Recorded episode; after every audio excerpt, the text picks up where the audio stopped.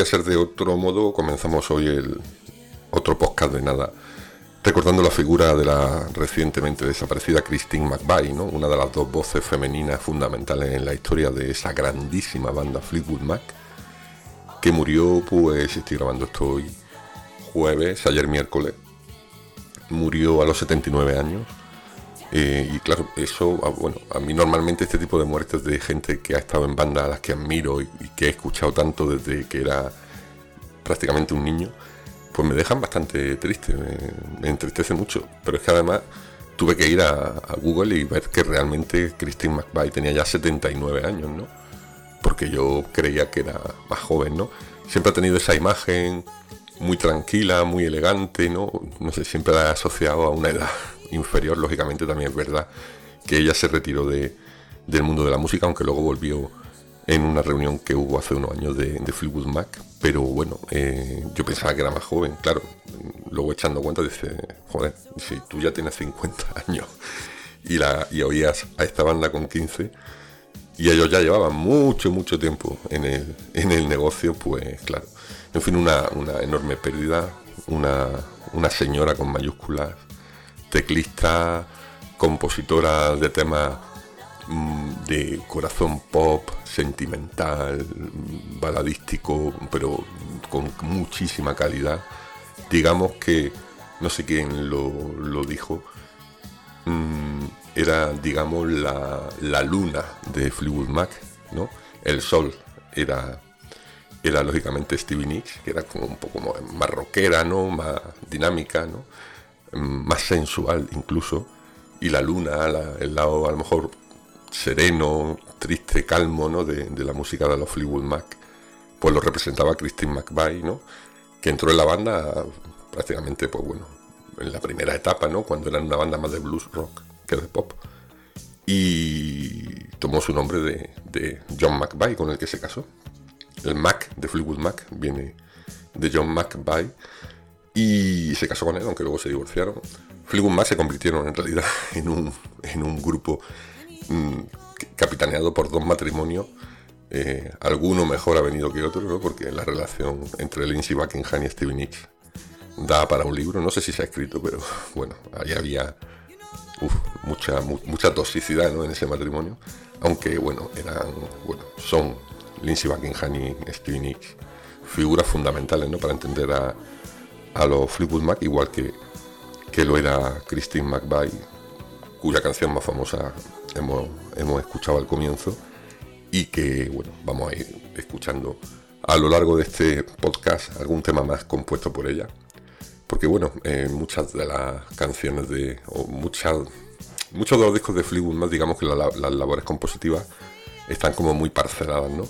Las canciones de Lindsey Buckingham, eh, con o sin Stevie Nicks, las canciones de, de, Christine McVie, ¿no? Que siempre son, ya digo, canciones que se nota mucho que son de ella, ¿no? Y luego hay canciones que componen entre todos, ¿no? Pero digamos que mm, componían de una manera bastante, ¿no? Así muy, muy, muy organizada, ¿no? Y se notaba mucho quién componía qué. En fin, bienvenidos a otro podcast de nada. Estamos ya a punto de cumplir el primer año, creo que fue a primero de diciembre cuando hice la prueba aquella, que ahí está, ¿no? Para quien quiera escucharla. Me imagino que mucha gente que se ha incorporado como oyente al podcast pues no habrá escuchado esos primeros episodios que eran más bien una prueba, ¿no? Y yo ahí intentando ver, ¿no? ¿Qué, qué podía hacer, cómo dar salida a mi anhelo podcastístico después de que Gillo ya rompiera su sociedad conmigo de aquel tecnología para dummies, ¿no? Y la verdad es que hablando de podcast precisamente, eh, ha salido ahora todo este tema de los podcasts más escuchados, ¿no? Las canciones más escuchadas en Spotify y tal. A mí me han mandado las estadísticas de este podcast. Y bueno, más o menos pues eso, una media de unos 80, 90 oyentes, ¿no? Y algunos de esos oyentes eh, han hecho de este podcast su podcast más escuchado. Así que a ellos les doy, les doy las gracias a los que me tenéis ahí en, digamos, en el primero de la lista, ¿no? Me preguntaba Javi Torreira qué, me salía a mí. Yo es que no uso Spotify, por ejemplo, no lo uso para, para escuchar podcasts. Yo uso un podcatcher. Bueno, un podcatcher es un programa en el que tú puedes buscar los podcasts y ya está, y ahí se te van bajando, ¿no? Lo bueno que tienen los podcasts muchas veces es que tienen herramientas adicionales, ¿no? Como lo de poder acelerarlo, poder ponerle un temporizador. No suelen tener publicidad. Por ejemplo, yo uso el que uso normalmente, lo uso para casi todos los podcasts que escucho, se llama Pocket Cast. Pocket Cast. Pocket Cast. bueno, es una aplicación que creo que es gratuita, no me gasté ningún dinero en ella. Y tú ahí pues los buscas, te suscribes y pues no hay publicidad como en Evox, por ejemplo, ¿no? Entonces, pues bueno, eh, digamos que también visualmente lo puedes organizar de otra manera, puedes crearte las listas, en fin, tiene utilidades así, ¿no? Como saltarte, por ejemplo, los espacios, ¿no? Cuando alguien está hablando y hace una pausa, pues el programa automáticamente pasa a la siguiente palabra, ¿no? Es una cosa bastante curiosa. Y es un programa que está muy, muy bien. Pocket Casts. ya sabéis que esto de la TS final en Inglaterra, en Inglaterra en Estados en habla inglesa, es complicado para nosotros de, de diccionar. Diccionar, miccionar, no, miccionar no sabéis, esto es humor, ¿eh? Esto es humor, humor. En fin, tengo aquí anotar muchas cosas. Este fin de semana ha venido mi querida Jessica con su trupe madrileña, con Salva, con Lola, con Raúl y con David. Vinieron el viernes y bueno, pues lo típico, ¿no? Son gente que se ha aficionado a venir a Granada. Vinieron por primera vez, bueno, Jessica ya vino el año pasado, ¿no? Pero el resto de, su panda pues vinieron en mayo, les gustó la experiencia y les, dijo, les dije, pues tenemos que repetir en invierno. Y nada, hemos estado un fin de semana de, pues nada, en los pares, lo normal, lo típico. Lo que se puede hacer conmigo es ir a los pares, a las bodegas, ¿no? Algún pub, en fin, vamos a estar en plan tranqui, hemos comido y bebido bien, ¿eh? de lujo. y el domingo pues terminamos con una comida ahí en, un ventorro de, la zona de, la Vega de Granada, bueno, en la zona de Huetor Vega, en la parte alta, en lo que se conoce la zona como Los Revites, ¿no? Allí en esa zona hay un, hay un buen restaurante especializado en arroces, ¿no? En arroces caldosos, sobre todo. Y ahí me los llevé y la verdad es que muy en la terraza a 20 grados, en manga corta, comiéndonos unos arroces muy ricos. Y bueno, quien no conozca este sitio que se llama Las Perdices, pues que vaya a comerse un arroz, que la verdad es que está bastante, bastante bueno. Así que ha sido un fin de semana así intenso, ya la, semana ya pues lo más normal del mundo, ¿no? Eh, trabajo y fútbol, básicamente. Trabajo y mundial, trabajo y mundial. Y he estado, pues, bueno, terminé de ver la serie esta, García, García, García, García. Joder, al final ya es que el tío dice, madre mía. Al final ya están, no sé, tan fantasioso, ¿no? Pero bueno, no voy a decir nada, pues quien la esté viendo la quiera ver, pero la serie es muy entretenida y un, amigo, Rafa, Rafa Osuna, que también tiene su propio podcast, por cierto, 99 maneras, eh, Rafa, bastante experto en cómics, ¿no? Y en videojuegos, ¿no? Pero en cómics también, y me dijo que el cómic, bueno, la serie García está basada en un cómic, que dice que es de lo mejorcito que se ha hecho en este país. Así que, bueno, no, no conozco los cómics de García, ¿no? La serie la verdad es que es bastante eso, bastante cartoon, ¿no? Bastante, como dije el otro día, ¿no? Como si, no sé, en las típicas películas de Mortadelo y Filemón, ¿no? Pero un poquito más seria, pero bueno, tampoco mucho más seria. Así que nada, terminamos de verla, la, esa la estaba viendo con Mazda, terminé esa maravilla llamada Tamer, qué, qué pedazo de serie, qué pedazo de serie, qué bien hecha está. ¿Es lenta? No, yo no la veo lenta. O sea, en ningún momento te aburre. Estás asistiendo a la recreación de, de la vida sumamente complicada de una persona con la cabeza absolutamente enferma. Y, y yo queréis que os diga, yo creo que la serie no, no, no se ceba con, con Jeffrey Dahmer, ¿no? Te deja bien claro lo que él mismo decía, ¿no? Estaba enfermo. él de hecho solicitó la pena de muerte porque sabía que era un, un desecho humano. ¿no? Y, hombre, los que no defendemos la pena de muerte, creemos que todo el mundo tiene derecho a vivir, aunque sea encerrado, donde no haga daño a nadie, ¿no?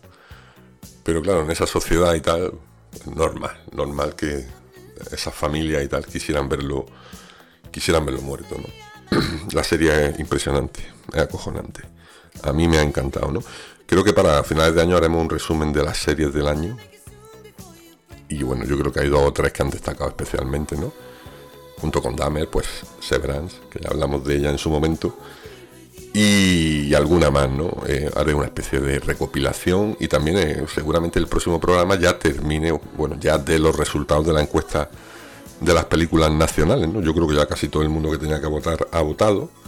Así que, bueno, pues para el próximo programa, que además será el cumpleaños del podcast, pues joder, ha pasado un año, ¿eh? es que esto es tremendo, ¿eh? Ha pasado un año, o sea, dentro de nada, hace un año que hablábamos de Love Actually, por ejemplo. Es que la Navidad está aquí ya, está aquí ya.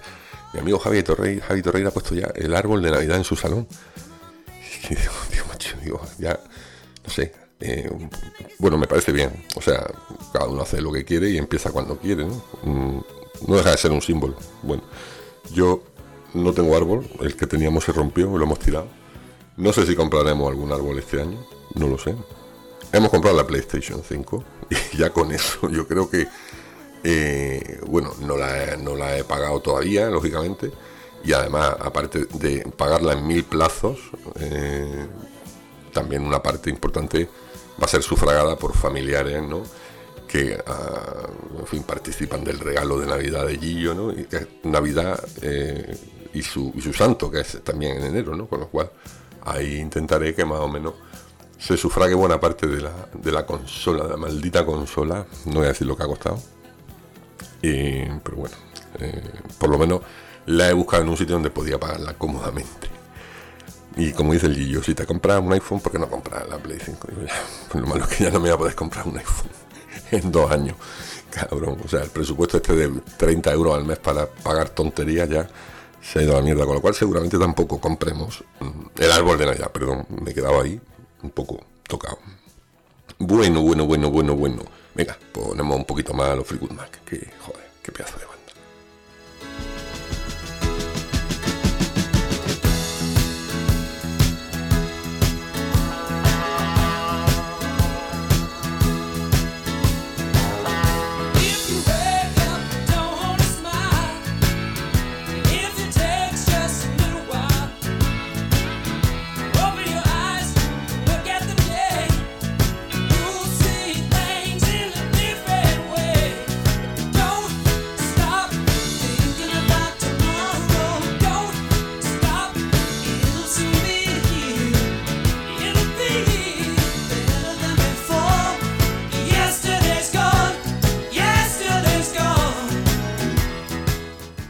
otro día os comenté también mi afición por la fotografía antigua, ¿no? Eh, a raíz de eso, mi queridísima oyente y amiga Patti me mandó un enlace de, unas páginas que tratan sobre este tema, ¿no? Enfocado en Málaga, ¿no? El urbanismo en Málaga, cómo ha ido cambiando la ciudad. Eh, y, a raíz de eso también le, se lo comenté a Patti, digo, pues yo me puedo tirar horas mirando mapas aéreos, ¿no? De, de ciudades, ¿no? De ver cómo cambian, ¿no? Y hay una aplicación, no es una aplicación, es una página web que recomiendo a quien tenga curiosidad por ver cómo ha cambiado su barrio, su ciudad, ¿no? su pueblo. Es una, bueno, os pongo en antecedente. Cada cierto tiempo en todos los países se hacen ortofotos, que se le llaman, que son fotos aéreas, ¿no? De lo que es pues, toda la superficie de un país, ¿no? en distintos vuelos van tomando imágenes, ¿no? Se van haciendo fotografías y luego pues se juntan todas las fotos y tienes, digamos, una foto aérea de un país, ¿no? De un sector, de una región eh, estas ortofotos, ¿no? Normalmente la, la guardan los gobiernos, ¿no? Pues para temas agrícolas, temas, lo que militares, cualquier aplicación, ¿no? Y tenemos la suerte, gracias a Internet, de tener acceso a, a muchas de estas fotos aéreas, ¿no? A estas ortofotos, ¿no? Y se lo comenté a Pati, digo, pues yo me puedo tirar ahora, ¿no? Eh, con el visor de comparativo de fotos que hay en una página web que os voy a, os voy a dejar, seguramente lo dejé también en los comentarios. Yo la tengo siempre en los favoritos de, mi móvil, también se puede mirar en ordenador, en tableta, donde queráis, ¿vale? Entonces simplemente tenéis que, buscar en Google comparador de ortofotos PNOA, PNOA, en teletreo. P de patoso, N de níscalo o de hortaliza, pero sin H.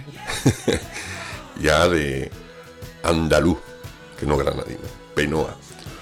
Bueno, pues si os metéis en esta página web y entráis y tal, veréis que hay dos mapas, uno a un lado y otro a otro, uno arriba y otro abajo. Eh, y en esos mapas pues tenéis nuestro país.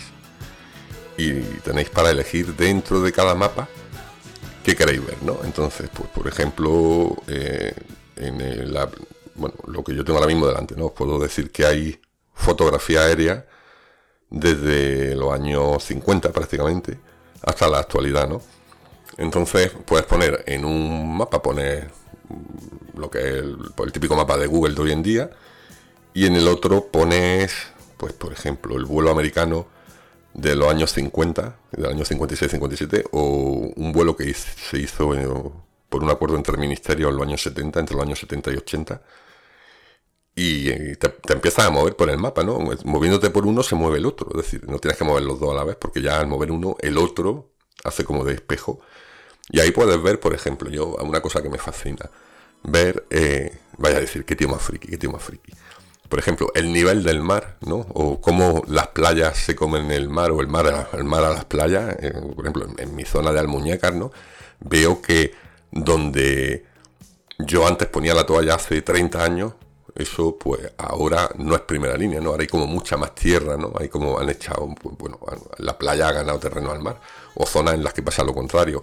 O me voy a mi casa, veo mi casa desde el aire y veo que mi casa no está en los años, a principios de los años 80, ¿no? Donde estoy ahora mismo, ¿no? Donde vivo. O me puedo ir a un parque que no existía todavía, o un centro comercial, o una carretera, la circunvalación que no existía, por ejemplo, la circunvalación de Granada.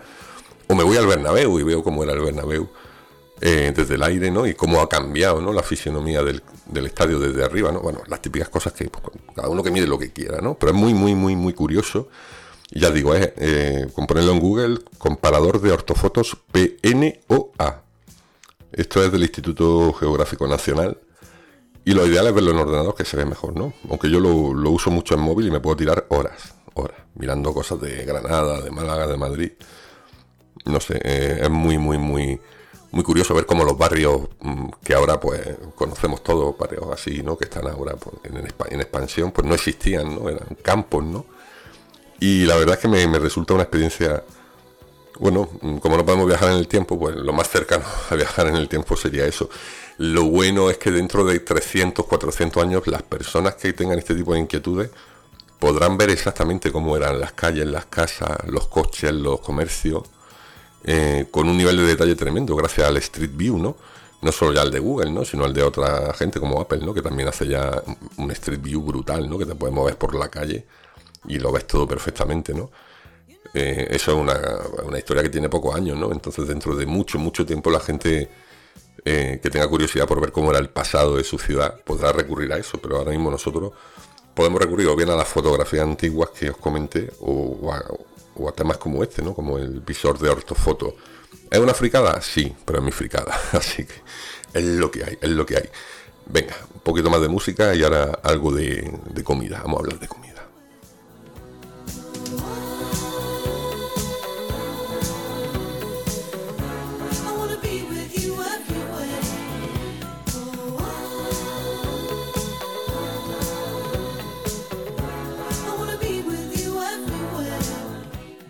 Pues del tema de comida es que una cosa bastante curiosa, ¿no? Pero yo hace un año no sabía lo que era una smash burger.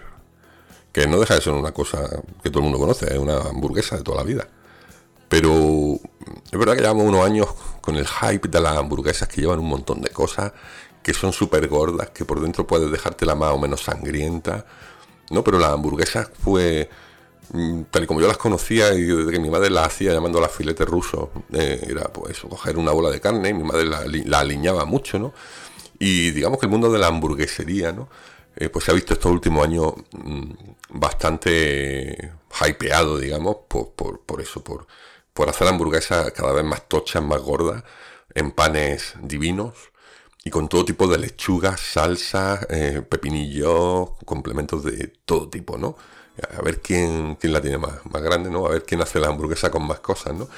Yo no conocía el concepto Smash Burger tal y como lo conozco ahora, ¿no? Hace un año no sabía lo que era. Pero de pronto aquí al lado de casa abrieron una hamburguesería que era, ponía Smash Burger, no sé qué, no sé cómo se llama, ¿no? Bueno, bueno, si queréis lo miro para la gente de Granada que sepáis que la hacen aquí, ¿no? En la calle Isaac Albeniz, al lado de la Caleta, ¿no? De Granada pues yo creo que es la única hamburguesería de Granada que las prepara, ¿no? Bueno, eh, el tema es que yo, pues bueno, al ver eso, eh, investigué, ¿no? Digo, ¿y por qué Smash, no?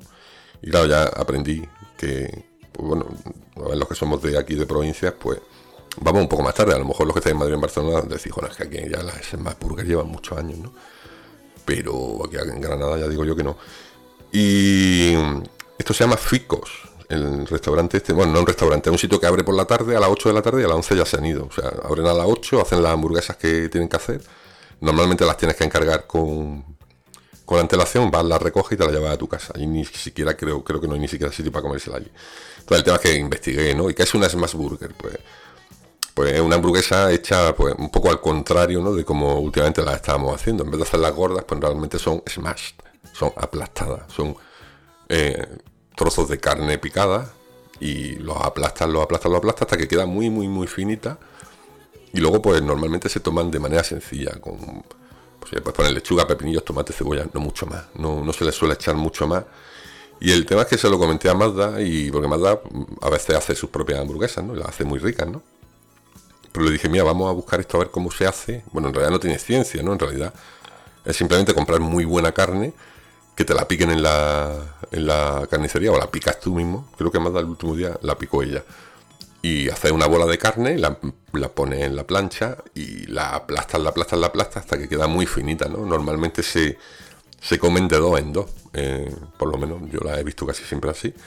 Son como dos filetes, ¿no? De, de hamburguesa muy, muy finito y quedan como muy crujientes, muy ricos. La verdad es que a mí me encanta, sobre todo el sabor de la carne sin casi aditivos, ¿no? Sal y pimienta, poco más.